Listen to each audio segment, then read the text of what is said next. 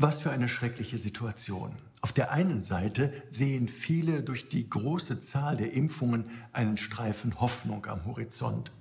Aber jedes Mal, wenn ich die weltweiten Bilder in den Nachrichten sehe, tut es mir weh, wie unendlich viel Leid in diese Welt gekommen ist.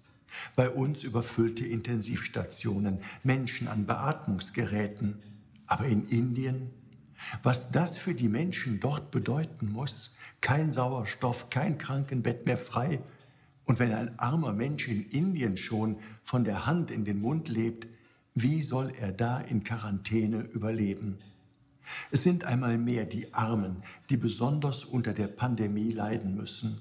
Leider überall auf der Welt. Auch hier bei uns in Deutschland. Es sind die finanziell Schwachen, die unter weniger Schutz arbeiten müssen. Sie sind es, die sich besonders häufig infizieren, weil sie nicht im Homeoffice arbeiten können. Sie sind es, die durch Kurzarbeit ihr Dach überm Kopf nicht mehr finanzieren können. Sie sind es, die ihre Existenz verlieren. Und andere, die können noch mehr Geld auf die Seite legen. So klafft die Schere zwischen arm und reich auch im Leid noch mehr auseinander.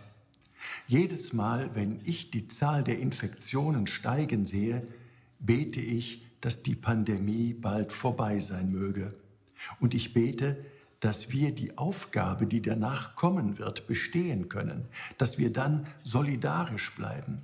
Ich hoffe zutiefst, dass die Solidarität mit den Schwachen, deretwegen wir im letzten Jahr zu Hause geblieben sind, dass die Solidarität mit den Schwachen, die uns ausgezeichnet hat, dass sie mit der Pandemie nicht endet. Wir alle sind geliebte Kinder Gottes.